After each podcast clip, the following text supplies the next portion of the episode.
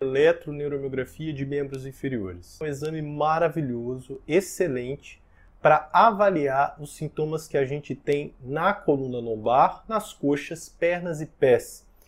Se o seu médico solicitou esse exame, é possível que você esteja com dor, formigamento, parestesias, que é um termo que é técnico que a gente utiliza, perda de força, queimação, isso em qualquer região que compreende das pernas, pés até a região da coluna lombar.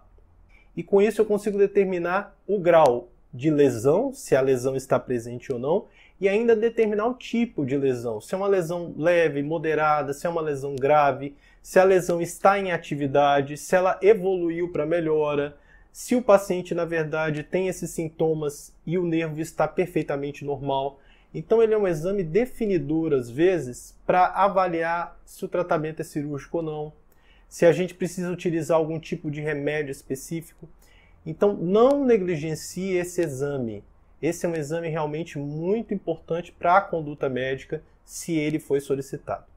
Se você tem interesse sobre conteúdos de neurologia, sobre o funcionamento do corpo humano, entender as doenças que causam lesões no nervo, convido você a se inscrever aqui no canal. Tem muito vídeo legal a respeito sobre essas condições que podem gerar alteração do funcionamento dos nervos. Obrigado por ter assistido. Abraço a todos.